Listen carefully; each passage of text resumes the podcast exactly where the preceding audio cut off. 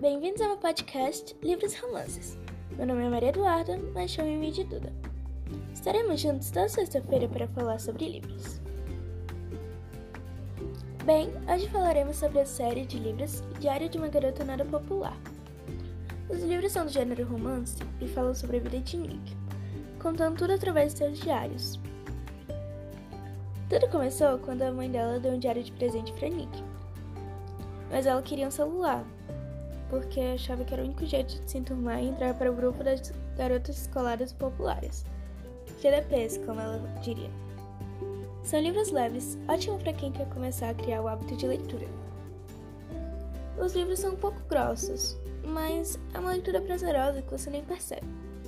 Eu mesma nem percebi, tanto que consegui terminar o primeiro livro em menos de dois dias. São 15 livros dessa série maravilhosa de Rachel Henney Hirschel e vale a pena conferir esses livros.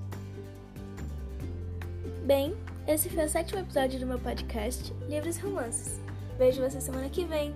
Tchau!